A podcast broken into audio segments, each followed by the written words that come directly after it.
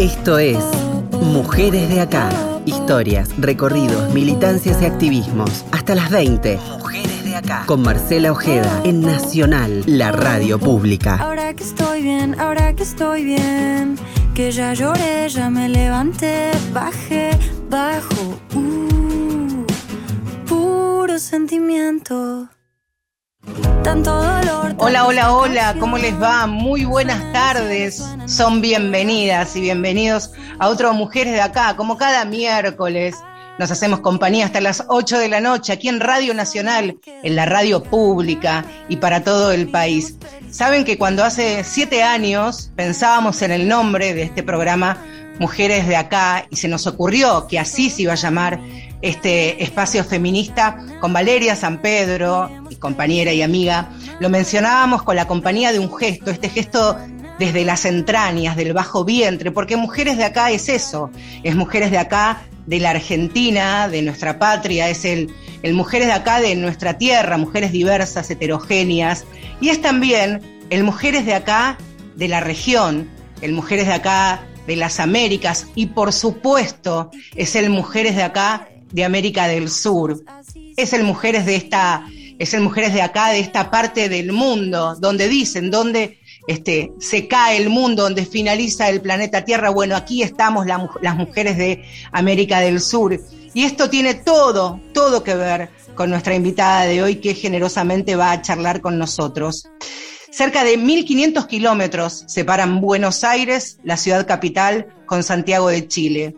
Las militancias, los activismos por los derechos humanos, los movimientos de mujeres y los feminismos de la Argentina y de Chile tienen una relación sólida, creciente, por suerte, recíproca de acompañamiento y de lucha compartida. Y con la victoria electoral de Gabriel Boric y con la conformación de su gabinete, esto se acercó muchísimo más. Es que ese gabinete y las movilizaciones en las calles fueron una bocanada de aire fresco, me dijo una compañera y una amiga que viajó especialmente a Chile para el momento de su asunción. Ese gabinete de ministras y ministros, son 24 en total, 14 mujeres, repito, 14 mujeres y 10 varones. En Chile, en 2016, se creó el Ministerio de la Mujer y Equidad de Género, Hoy día su ministra es Antonia Cósmica Orellana Guarello y su subsecretaria es Luz Pascuala Vidal Huiriqueo. Ella es nuestra invitada. Si uno ingresa a sus redes sociales, tiene una biografía muy sintética. Claro, allí no se puede ampliar demasiado ni ahondar en la vida de, de los usuarios de las redes sociales. Pero aparte de este cargo que hoy ocupa, Luz fue presidenta del Sindicato de Trabajadoras de Casas Particulares, mapuche, artesana, luchadora social, dice su descripción en las redes sociales. Es hija de campesinos, vivió junto a sus once hermanas y hermanos en Gualmapú, trabajó en el campo con su familia, ingresó a la Universidad de Frontera para estudiar pedagogía en historia, carrera que después tuvo que abandonar por problemas económicos y también por problemas de salud. Su recorrido en la dirigencia social comenzó tempranamente, trabajando en el rescate y en la valoración de su cultura, la, cultura mapuche y el empoderamiento de las mujeres, tanto en su autonomía económica como política. Pero yo no quiero ahondar, no quiero seguir porque este programa tiene la enorme particularidad y es, y es también un desafío que sean ellas las protagonistas de Mujeres de Acá que cuenten su propia historia. Así que vamos a hacer este, este recorrido, este viaje, conocerla más en detalle, a pesar de la distancia física. Así que desde Argentina, desde Buenos Aires, le damos la bienvenida a la subsecretaria Luz Pascuala Vidal Huiriqueo. Luz, muchas gracias por sumarte a Mujeres de Acá y por ser la protagonista aquí en la radio pública. Bienvenida, Marcela Ojeda es mi nombre. ¿Cómo te va? Eh, mucho gusto, Marcela. Un honor poder estar conversando con ustedes a través de la distancia, utilizando hoy día las herramientas tecnológicas para poder llegar a distintas partes. Y es un honor poder estar compartiendo en tu programa Mujeres de Acá a través de la Radio Nacional, eh, que me imagino que llega, la radio acompaña mucho a las mujeres en su quehacer. Eh, así que llega a distintos tipos, es muy democrática. Entonces, Debes, verdad es sin duda un, un elemento hoy en día que todavía podemos decir que llega a distintas partes y en, forma igualitaria. Así que un saludo y un honor poder estar conversando con ustedes.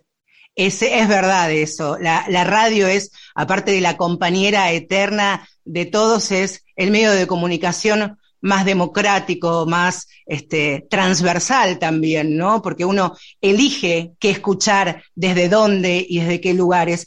Luz, a mí me, gustaría, si me permitís, este, que juntas recorramos parte de tu vida hasta llegar, por supuesto, a este espacio y este desafío que tiene que ver con la gestión pública y la gestión política, pero por supuesto me intriga mucho y me, me quiero saber parte de, tu vida. Once hermanos, Luz, un montonazo, diríamos aquí en Argentina. ¿Cómo era el lugar, este, la comuna donde vivían vos y tu familia? Bueno, nosotros pertenecemos a una comuna de, del Gualmapu, de la, zona de la Araucanía, específicamente la novena región.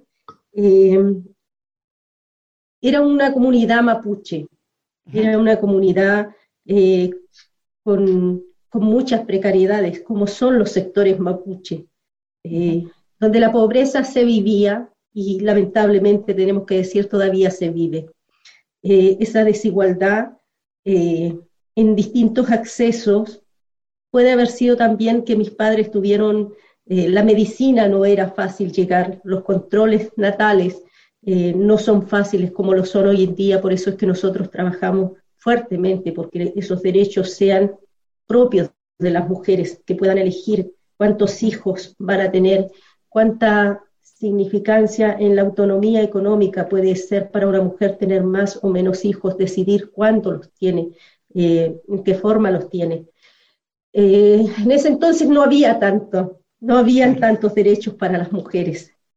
Y, y sí, vengo de una familia muy numerosa, pero una familia también eh, que es muy unida, que ha sido muy unida y que nos hemos apoyado en distintas instancias.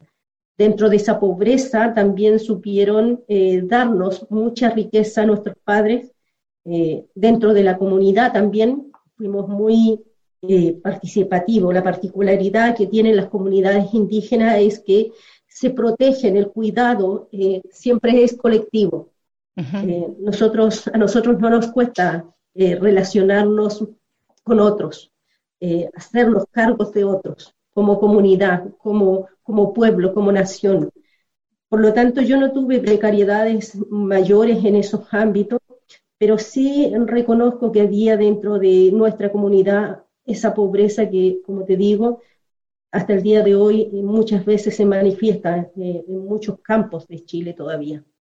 Sí, bueno, aquí también, ¿no? Hay algunas, hay algunas zonas, principalmente en, por ejemplo, en la provincia de Salta, donde hay comunidades indígenas y aborígenes, donde todavía incluso hay leyes que no se pueden, que no se cumplen todavía. Por eso incluso hay recursos de amparo desde la sociedad civil y desde distintas defensorías. Luz, eh, hiciste tu, acá llevamos estudios primario y secundario hasta llegar a la universidad ¿Y qué pasó cuando empezaste tu carrera universitaria allí en la Universidad de la Frontera? Imagino también con mucho esfuerzo, mucho sacrificio, porque las tareas de, ayudar en, la economía familiar también estaban presentes para todos los hermanos, ¿no?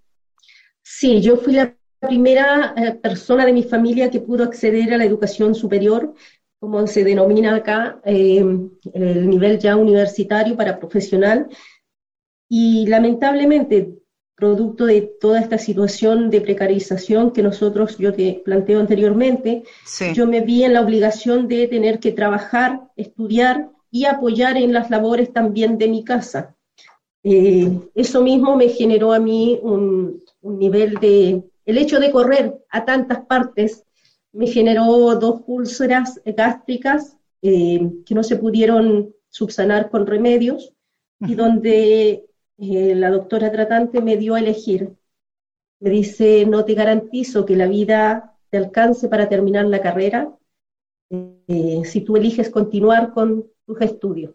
Yo sé que es un sueño para ti alcanzar esas metas, pero mm. habrán otras, me dijo, si decides seguir, cuidarte y tomar otro camino, porque al ritmo que estás hoy día, esto está en riesgo de pasar a cáncer.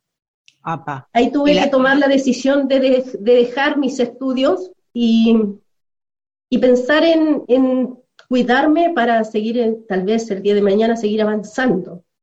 Eh, y, así fue, ¿no? Así, fue. O sea, yo, yo pensé en trabajar, llegar el día a lo que me desarrollé por casi 15 años de mi vida, el trabajo doméstico fue una puerta que vi en poder reunir fondos para poder eh, continuar con mis estudios. Pero... ¿Emigraste ahí? Ahí, Luz, emigraste eh, a Santiago directamente. Yo emigré a la capital después de tener que dejar mis estudios, tuve que emigrar a la capital eh, para buscar recursos económicos. también me vi enfrentada a la situación y, tal vez a, este, a esta situación de, que, de formación que nosotros tenemos de el cuidado, el cuidado colectivo, eh, muchas veces uno se precariza en lo personal. Y fue un poco, en cierta forma, mi caso. Eh, debí ayudar un poco más a mi familia en lo económico y me postergué yo en seguir estudios. Eh, pero también siempre he creído que la educación, la formación y el, la motivación o la vocación que uno tiene de enseñar se puede dar de distintos ámbitos. Educar y formar a otros no necesariamente tiene que estar en una jaula. Por supuesto. Yo conocí, yo conocí hay otras formas de enseñar y, ser una parte colaborativa en la sociedad. Me incluí en el mundo sindical. Ahí está, te quería preguntar, eh, ¿Cómo fue que llega, llegas a Santiago del Estero, perdón, a Santiago de, Chile, Santiago del Estero es una provincia nuestra, a Santiago de Chile eh, a trabajar en, casas de familia, en casas particulares? ¿Y cómo, qué te pasó a vos viendo esas realidades en, casas de familias, colaborando en las tareas domésticas, las tareas de cuidado, y que llega la pata sindical, la militancia y el activismo gremial en tu vida? Mira, eh, yo dentro de los todos los ámbitos en que estuve trabajando, en todas las casas que tuve que pasar, no sufrí mayores vulneraciones de derecho, a excepción de una que fue la que me llevó eh, a conocer el mundo sindical. ¿Qué te pasó? un accidente eh, en la casa donde estoy desarrollando las actividades y mis empleadores me niegan el derecho a ver médico, siendo ellos médicos. Eh, me llevan solamente medicamentos para que pudiera pasar el dolor sufrí una caída desde el segundo piso al primero, llevando eh, utensilios en las manos, sábanas específicamente, eh, y caí desde el primer peso de la, del segundo, el primer peldaño de la escalera hasta el último abajo, y sufro una dislocación del hombro. Así estuve trabajando yo por casi cuatro días, cuando compañeras aledañas en las casas me ven barriendo un día eh, la calle con una mano y, me preguntan qué había pasado conmigo, qué, es lo que tenía. Yo le dije, sufrí una caída y no he podido ver médico, así que no sé qué tengo. Y ahí me informan de que existía un organismo que era Sintracap, el Sindicato de Trabajadoras de Casas Particulares, me dan la dirección y me dicen, ahí te pueden ayudar, ahí te pueden, esto que están haciendo tus empleadores no es correcto. Eh, en Chile existe una normativa que te protege y allá te pueden ayudar. Me encaminan hacia allá y llego al sindicato. Y ahí comienza mi, vida activista de formarte en derechos, en que los trabajadores tenemos derechos aun cuando son muchas veces, eh, no son la totalidad que debiesen tener el sector, pero, pero existen esos derechos y esos que están ya deben respetarse. Así que Pensaba... así como llegué al sindicato pensaba en, cuando te, presentaba Luz, eh, en el recorrido y cómo a lo largo de, de, tu vida, desde muy pequeña, primero en tu comuna, luego cuando emigraste a, Santiago y empezaste a trabajar en las casas este, de familia, en casas particulares, como también se dice, como una situación personalísima en el contexto de trabajo, de vulneración de derechos, eso significó que te, que te acerques a un espacio que precisamente tiene como objetivo central militar y defender los derechos, en este caso de, de las y los trabajadores de casas particulares, hasta el 2019 que te convertís en, presidenta del sindicato y vino la pandemia y ahí una vorágine que parece que hubiera pasado tanto tiempo, pero son tres años nada más. Sí, efectivamente, fue, fue tanta la labor que desarrollamos, las actividades que tuvimos que desplegar, en función de otros trabajadores, de otras trabajadoras, porque nuestro sector es altamente eh, feminizado. Claro. Eh, sin decir que también hay hombres que trabajan en, en labores de casa, eh, incluidos los conductores, por supuesto. y nos toca el año 2020 cuando nosotros teníamos un trabajo, o habíamos hecho un, un esquema de trabajo para hacer nuestra gestión y nos, nos, nos pilla la pandemia. Ah. Y fuimos uno de los primeros actores, tal vez por el privilegio de trabajar con gente que tiene mucho acceso a la información. Nosotros sabíamos que esto iba a golpear fuerte. Fuimos uno de los primeros eh, instituciones que declaramos alerta, que fuimos capaces de decirle a las autoridades de ese entonces, mire, esto cuando llegue al país, el sistema de salud no va a dar soporte, el tema de eh, las, los hogares en Chile no van a dar capacidad, porque cuando se infecte uno se van a infectar todos. Eh, pero éramos el sector de trabajadoras de casa particular. Las autoridades mayor caso no iban a hacer. Eh, nosotros declaramos alerta de la situación y de hecho hay correos que así lo, lo pueden demostrar. Luz, y ahí es, ahí es cuando impulsan la campaña Cuida a quien te cuida. Quien están escuchando, a quien están escuchando es a Luz Pascuala Vidal Huiriqueo, es actualmente subsecretaria del Ministerio de las Mujeres y Equidad de Género en, Chile y nos está este, brindando generosamente estos minutos. Comienza esta campaña para visibilizar tal vez de manera más contundente, más acabada y más profunda la importancia de las tareas de cuidado de quienes trabajan en las casas de familia atravesadas por la pandemia, por, por el coronavirus. Sí, efectivamente nosotros nos activamos fuertemente con otras organizaciones como es, por ejemplo, FES, que nos apoyó mucho, eh, una organización a nivel mundial que también trabaja mucho en pro de los trabajadores.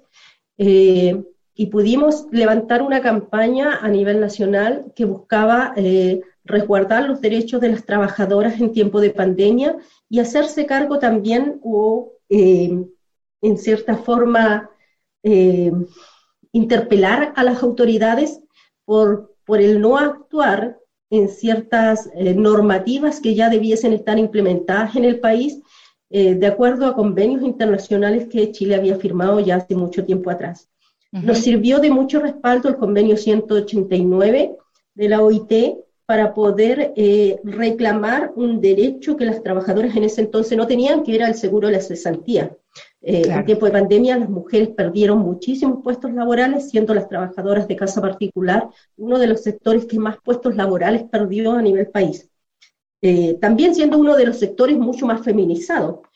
Nos tocó una ardua lucha de poder aproximadamente ocho meses de discusión en el Parlamento para que nos pudieran incorporar al seguro de cesantía, que era una medida con la cual las trabajadoras pudieran, o el Estado más bien, acompañar a las trabajadoras eh, en, este, en esta situación de vulneración, en esta situación de, eh, de perder trabajo y no tener cómo responder ante la situación de también de eh, del Estado que te obligaba a permanecer sin salir a laborar. El trabajo doméstico en Chile al menos no fue reconocido como un trabajo esencial. Por lo tanto, las trabajadoras o se quedaban encerradas en sus trabajos o no podían hacer el trabajo saliendo todos los días, la modalidad puertas afuera que en Chile existe.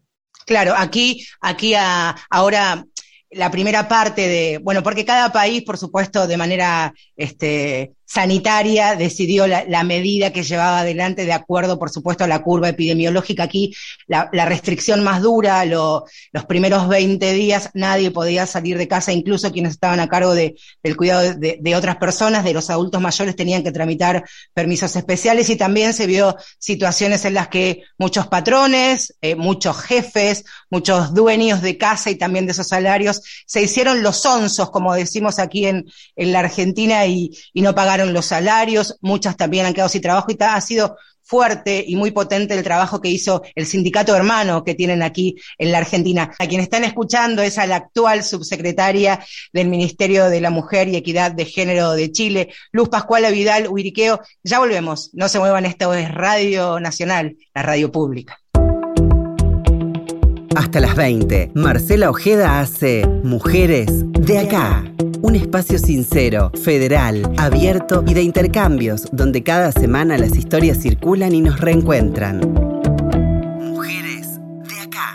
El año pasado, en junio del 2021, desde Niña Provincia, que es un medio de comunicación autogestivo conformado por todas trabajadoras de las artes y la música de Chile, publicaron un especial, 60 voces de mujeres en la música chilena. En la primera tanda están, entre otras, Violeta Parra, la matriarca de la música de aquel país, Mon Laferte, Javiera Mena, Ana María Miranda, Francisca Valenzuela, por supuesto, y Sonia, la única. La tercera también compartió Las chilenas que meten ruido, una lista en Spotify donde pueden encontrar otras voces poderosísimas, potentes, jóvenes, heterogéneas, como a quien van a comenzar a escuchar ahora, Natalia Norte con su Corro con los Lobos, que se ha transformado en un nuevo himno feminista. Natalia Norte es cantante, es música, es autora, es bailarina y acompaña a esta canción un videoclip exquisito que se los vamos a compartir ahora en redes sociales. Así están escuchando y comienza entonces a sonar Corro con los lobos y van a escuchar en un pedacito, por ejemplo, Ahí vienen las niñas, arranca. Esta es la chilena Natalia Norte.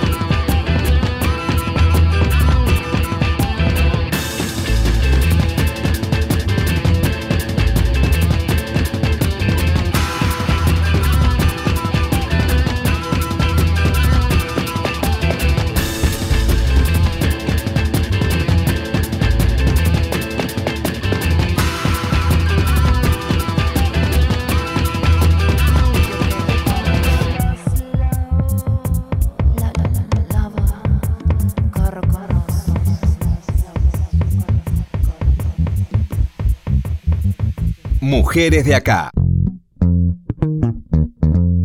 sobre nosotras, historias, luchas y conquistas. Mujeres de acá por Radio Nacional.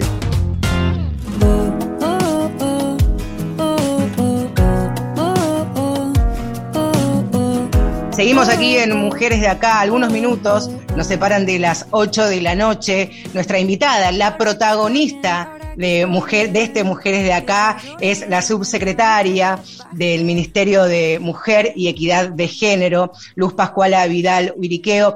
Luz, hablábamos hace un ratito de, por supuesto, lo, lo, que ha significado, cómo nos ha atravesado en nuestra vida, y ni que hablar principalmente a las mujeres, a las mujeres jóvenes, cuando hablamos de la feminización de la pobreza, ha sido una muestra eh, profunda, intensa, el impacto de la pandemia por el coronavirus. Decirte que cuando conocimos la conformación de, del gabinete del presidente de Chile, teníamos muchas ganas de, de conocerte, prácticamente por todo lo que viniste contando, por lo que ha sido tu vida, tu recorrido, tu militancia, tu activismo, pero bueno, ahora te toca ocupar un lugar de muchísimas responsabilidades, muchísimos desafíos y también la posibilidad de tomar decisiones políticas, ¿no? Porque para que un ministerio exista quiere decir que, en este caso, la ministra y su subsecretaria están en la mesa de discusión política, tienen rango de ministerio, como también tiene este rango el ministerio que, que conduce aquí la ministra Gómez Alcorta.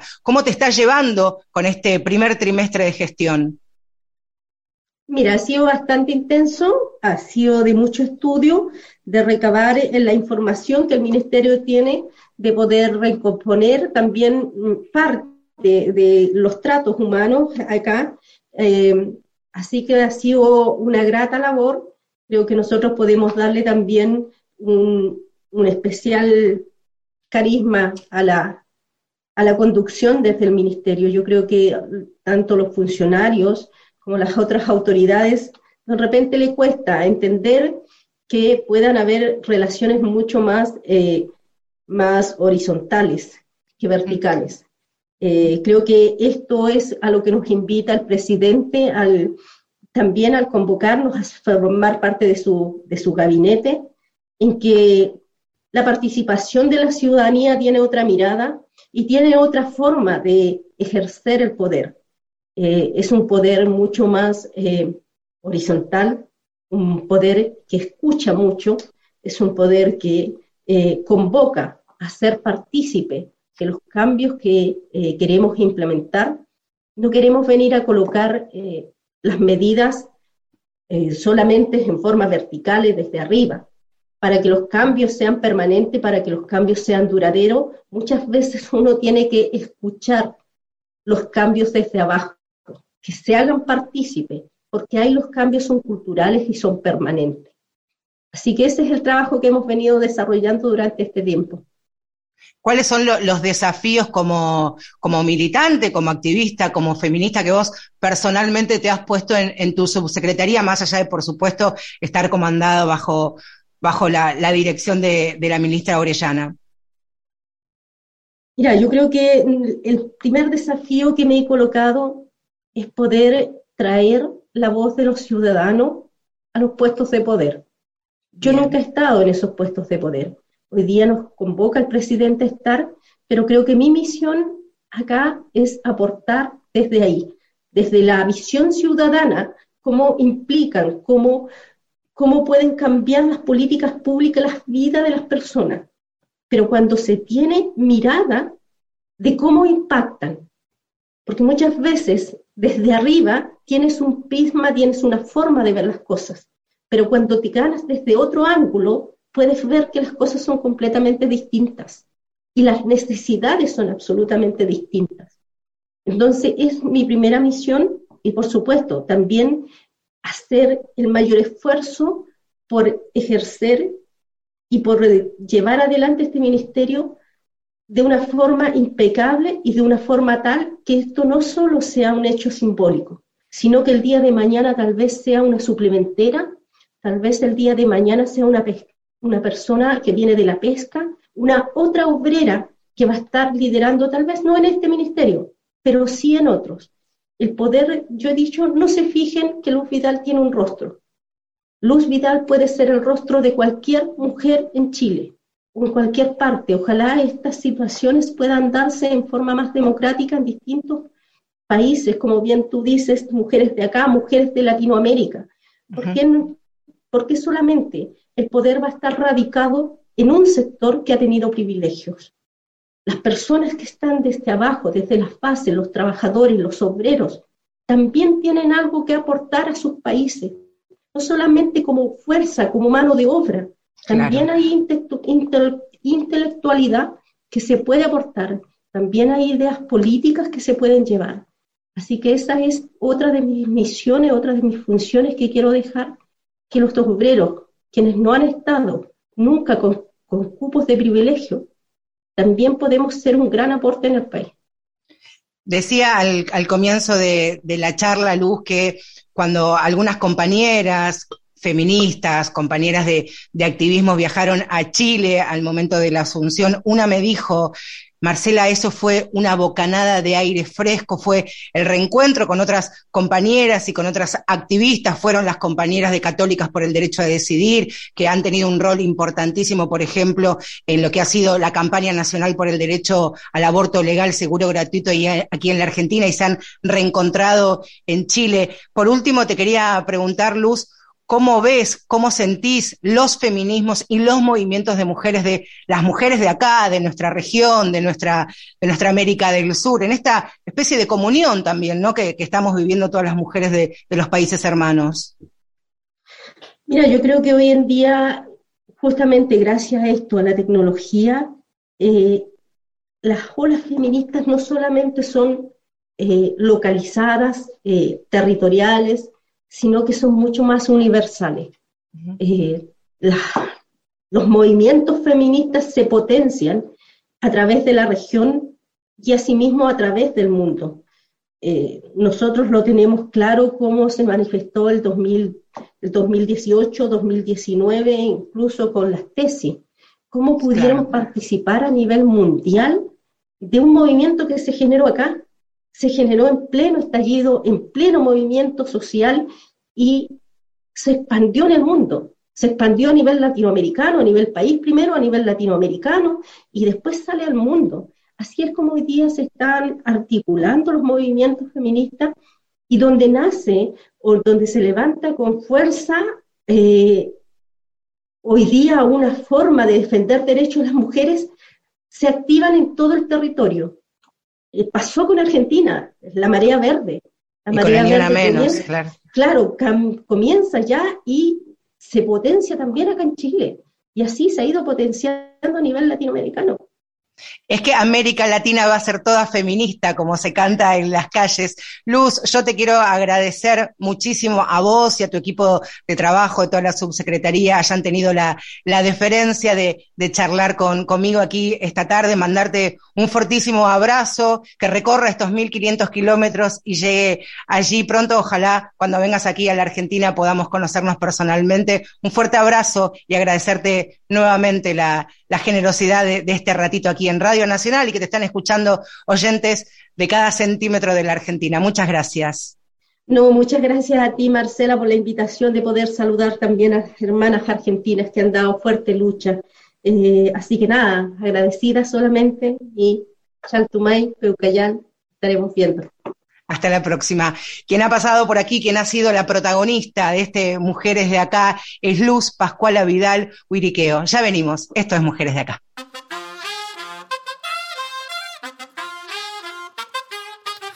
nos dices que debemos sentarnos, pero las ideas solo pueden levantarnos, caminar, recorrer, no rendirse ni retroceder, ver, aprender como esponja absorbe. Nadie sobre todos, faltan todos, suman todos para todos, todo nosotros. Soñamos en grande que se caiga el imperio, lo gritamos algo, no queda más remedio. Esto no es utopía, es alegre rebeldía del baile de los que sobran de la danza de mi mía. Levantarnos para decir llevar África ni América Latina se suba. Un barro con casco con lápiz a patear el fiasco. Provocar un social terremoto en escuchar.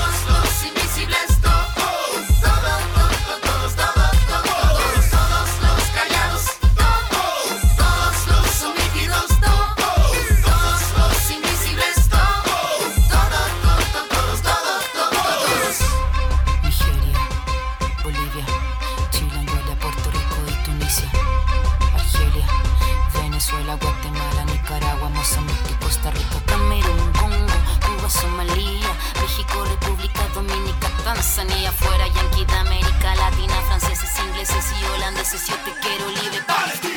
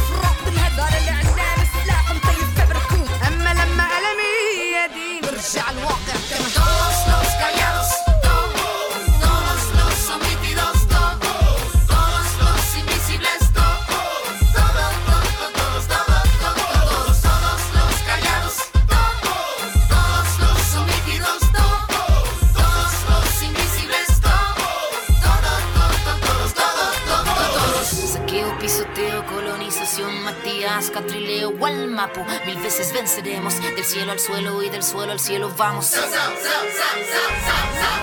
Caballito blanco, vuelve pa' tu pueblo, no te tenemos miedo, tenemos vida y fuego. Fuego en nuestras manos, fuego en nuestros ojos, tenemos tanta vida y esta fuerza color rojo.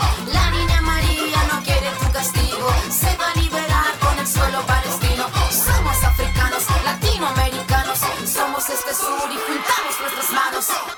A la que estamos escuchando ahora, súper reconocida en, desde este lado de la cordillera, es Ana Tijoux con Somos Sur.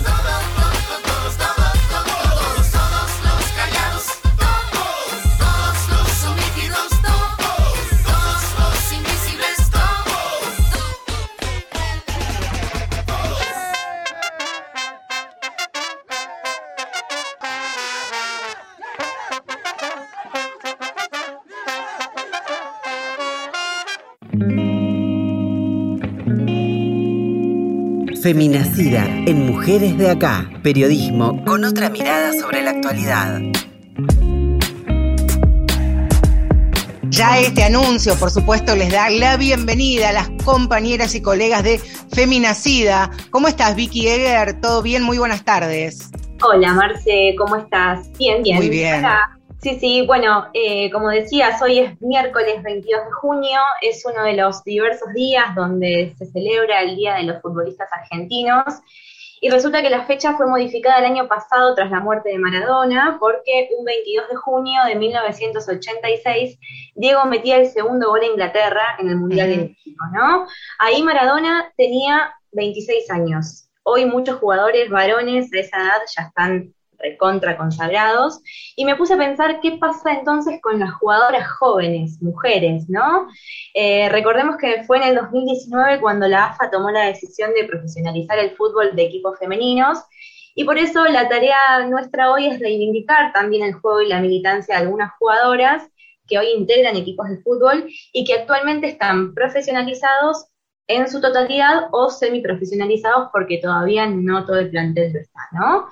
Eh, la primera jugadora que tengo para destacar es Amaca Sánchez. Maca Sánchez hoy tiene 30 años, juega en San Lorenzo de Almagro y fue la primera futbolista en firmar un contrato profesional en Argentina.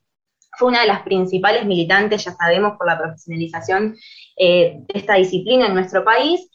Y ella habla mucho de la lucha por los derechos laborales, ¿no? Desde, desde una cuestión de orgullo, desde la importancia de que las, jugadores, eh, las jugadoras tomen conciencia política de lo que realmente se está disputando, por lo que están luchando.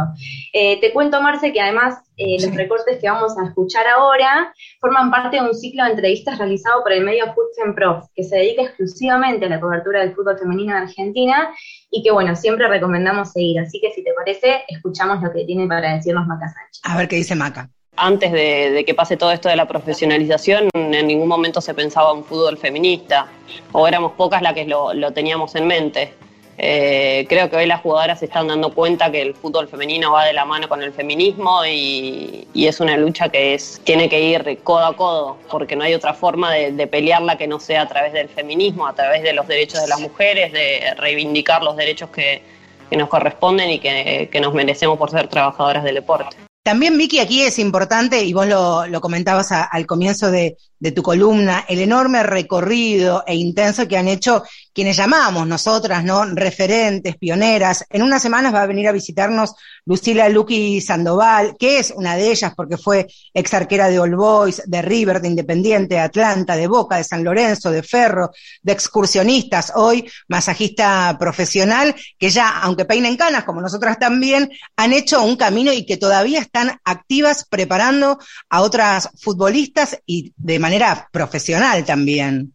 Sí, bueno, esto se trata de un proceso, ¿no es cierto?, que empezó hace muchos años y que hoy, a partir de la lucha por conseguir los mismos derechos laborales que los jugadores varones, empezaron a tomar más renombre estos, estas jugadoras, ¿no?, históricas, pioneras. Bueno, en segundo lugar tenemos a Mara Gómez. Mara tiene 25 mm. años y es la primera futbolista trans de la Liga Femenina de Fútbol que se convirtió en jugadora profesional hace un año y medio aproximadamente por el Club Atlético Villa San Carlos. Hoy juega como delantera de Estudiantes de La Plata de la primera división femenina, digamos. Fue escalando, ¿no? Fue haciéndose conocida en clubes eh, de menos renombre hasta llegar a Estudiantes. También en una entrevista con este medio, con Fútbol Prof, Mara contó que en su transición de género encontró en el fútbol ese alivio, ese medio de socialización, de contención, de terapia. Y además, después de muchos actos de discriminación que aún hoy persisten, sobre todo en las redes sociales, se siente plena jugando, se siente a gusto. Así que vamos a escucharla. A ver. Pasa que a mí me ven como una jugadora más, a mí no me ven como la chica de la ventaja o la desventaja. Eh, me ven como una jugadora más, ya me conocen jugando, ya me conocen de, de otros equipos, de otros lugares. Eh, y no llegué acá por ser una chica trans, llegué acá por ser una jugadora. Yo soy Mara, a mí me conocen por Mara. Ya lo, ya lo sufrí, ya lo ya lloré por, por ser excluida del fútbol. Después de yo con, conseguir el, el DNI a través de la ley, eh, yo lo empecé a disfrutar con más libertad porque yo era, era y soy Mara y, y a mí la gente me llamaba por Mara, por más que dijeran lo que dijeran. Hoy por hoy, eh, si le preguntas a alguien, nadie sabe el nombre que, con el cual yo nací. Vicky, qué importante esto de sentirse plena, sentirse a gusto y también lo importante y el punto de inflexión que puede ser para las jugadoras de fútbol el acompañamiento de sus colegas, de sus compañeras, pero también de todo el equipo, del plantel técnico, de los entrenadores, de los técnicos, valga la redundancia, ¿no? Sí, totalmente. Y además, eh, el compañerismo que se da, ¿no es cierto?, e, entre las jugadoras y entre los equipos que forman esas jugadoras. Ahora llega el turno de Laurina Oliveros, Lauchi, para quienes la, conocemos y quienes la, vemos jugar. Ella tiene 28 años y es la arquera de Boca Juniors. Eh, su primer club fue Guayurquiza, donde también jugó Maca Sánchez, y ella formó parte de la selección femenina de fútbol de acá en Argentina. En una de estas entrevistas habló de la creación del colectivo Futuridas, que es una agrupación de futbolistas argentinas que luchan por un fútbol feminista, disidente, federal y obviamente profesional, ¿no? Podemos ver entonces en el relato de ella cómo surge la necesidad de colectivizar estos reclamos, de poner sobre la mesa esas desigualdades y politizar esa lucha, ¿no? Así todo, eh, Lauchi advierte estos cambios positivos en el fútbol desde que comenzó a jugar y también habla de un proceso, ¿no? Eh, que comenzó con mujeres futbolistas como Elba Selva, Ofelia Feito, María Ponce, Betty García, jugadoras de la selección argentina en 1971 y muchas de ellas reunidas por la arquera Luqui Sandoval, ¿no? Que recién hace un patito la mencionaba. Así que si te parece, eh, la escuchamos a Lauchi. A ver qué dice. Es un proceso larguísimo. Si ahora vos me preguntás cuánto creció el fútbol femenino desde que vos estás jugando, y fueron casi que 12 años y creció un montón comparado a lo que éramos. Te hablo de Guay Urquiza, Guay no mm. tenía nada, Ferrocarril Urquiza no era nada. Perdíamos todos los partidos 12, 11, 15 a 0, ¿entendés? Y hoy es uno de los clubes más grandes que hay en el femenino. Entonces es un proceso larguísimo y hay que tener paciencia. Yo no tengo dudas que esto el día de mañana eh, vamos a estar súper igualados con el masculino, pero bueno, va, a llevar su tiempo. Vicky, todos estos testimonios, repetimos dónde lo- los pueden encontrar, porque son súper interesantes y que de alguna manera son piezas que vienen a armar un mapa que nosotros vemos muchas veces recortado, ¿no? Cuando vemos alguna noticia que tiene que ver con el fútbol de mujeres, el fútbol femenino o el fútbol disidente. Tal cual, sí, FoodFemProf es la cuenta, tienen redes sociales en todas, hay una página web y hay un canal de YouTube donde transmiten el fútbol femenino, ¿no? Cuando nos preguntamos quiénes transmiten nuestro fútbol, bueno, para cerrar les recomendamos ver el documental Mujeres con Pelota, que se encuentra disponible en Cinear y que cuenta la historia de un grupo de chicas de la Villa 31 que luchó por formar su equipo propio y pudieron cumplir el sueño de participar de un mundial de los sin techo que fue en Brasil. De hecho, fue Mónica Santino, también jugadora de fútbol femenino histórica y directora de un club de la Villa 31, fue quien las acompañó, ¿no es cierto?, en este, en este viaje. Y ella está convencida de que el fútbol es el deporte con la mayor incidencia cultural en nuestro país, ¿no? Que si se logra deconstruir esos estereotipos de género y si se logra tal vez tensar lo que se considera masculino y femenino, tal vez se pueda ganar la batalla cultural en otras disciplinas, ¿no? Así que escuchamos este fragmento del documental que les digo, que condensa un poco lo que estuvimos charlando en esta sección. Lo mínimo que podemos luchar hoy es porque las chicas que vienen, las nuevas generaciones, tengan un club. Y si la tuvimos a Gabriela Sabatini jugando también al tenis, ¿por qué no nos puede salir una Maradona femenina? Ahí está Vicky con la camiseta puesta. Hoy te pusiste la 10, sin duda alguna. Nos reencontramos, si te parece, el, el miércoles que viene en Otro Mujeres de Acá. Dale, nos encontramos la próxima. Hasta Un luego. abrazo grande. Fue Victoria Eger, parte de Feminacida. Ya venimos. Hasta las 20, Marcela Ojeda hace Mujeres de Acá. Un espacio sincero, federal, abierto y de intercambios, donde cada semana las historias circulan y nos reencuentran.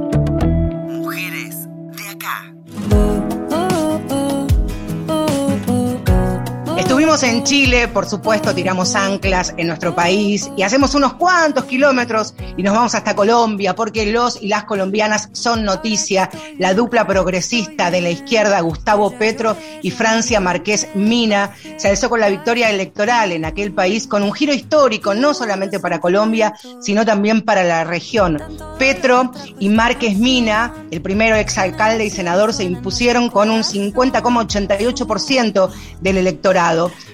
Francia Márquez Mina, negra, afrodescendiente, ecologista, feminista, graduada en técnica agropecuaria en el Servicio Nacional de Aprendizaje. Estudió Derecho en la Universidad Santiago de Cali. Fue también representante del Consejo Comunitario. Ya en 2014 aspiró a ser vicepresidenta de Colombia y fue una de las lideresas que protagonizaron una marcha a la que se unieron cerca de 70 mujeres afrodescendientes que usaban turbantes para identificar su origen, que fue conocida esa marcha como la Marcha de los Turbantes. En el 2020 fue electa como miembro del Consejo Nacional de Paz y Convivencia. Nos vamos a despedir de este Mujeres de Acá, escuchando a Marta Gómez, que es cantautora colombiana, que desde hace algunos años está radicada en Barcelona, y dijo, en mayo de este año, te canto, Francia Gómez, con mi corazón hinchado de gratitud, porque me has devuelto la esperanza, porque tuyo es el cambio. Gracias, mujer fuerte, aguerrida y valiente. Cuenta con mi canto y con mi voto. Aquí están escuchando entonces a Yo no soy hija de esclavos. Nosotros nos reencontramos la semana próxima. Este programa fue producido por Gustavo Kogan. Hasta la próxima. Dicen que vengo de donde no vengo. Dicen que soy lo que no soy.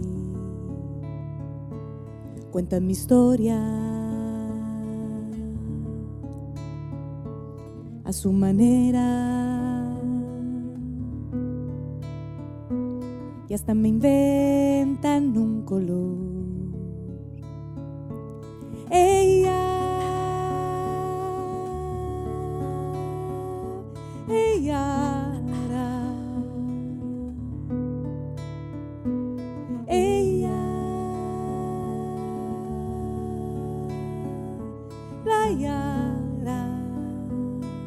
Nadie sabe lo que soy.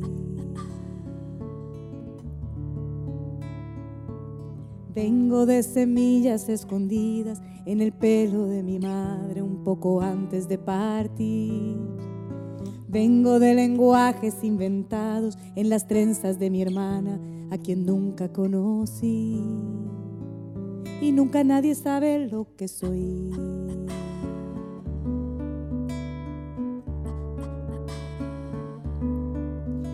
Yo no soy hijo de esclavos, yo soy nieto de un abuelo pescador. Yo no soy hija de esclavos, soy la nieta de una abuela costurera, de un abuelo carpintero, de algún viejo soñador.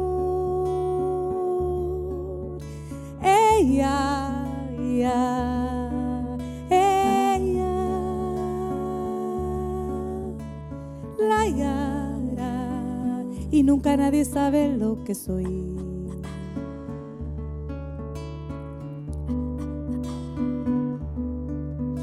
Yo soy viento, soy madera, soy guitarra, yo soy fuego, soy canción. Yo soy viento, soy madera, soy guitarra, soy soy Yo soy agua, soy montaña, yo soy danza, yo soy fuego, soy canción. Yo soy montaña, yo soy danza, yo soy fuego, soy Yo soy viento, soy madera, soy guitarra, yo soy cuero, soy danza. Soy madera, soy guitarra, yo soy cuero, soy Yo soy agua, soy montaña, yo soy danza, yo soy fuego, soy canción. Soy canción,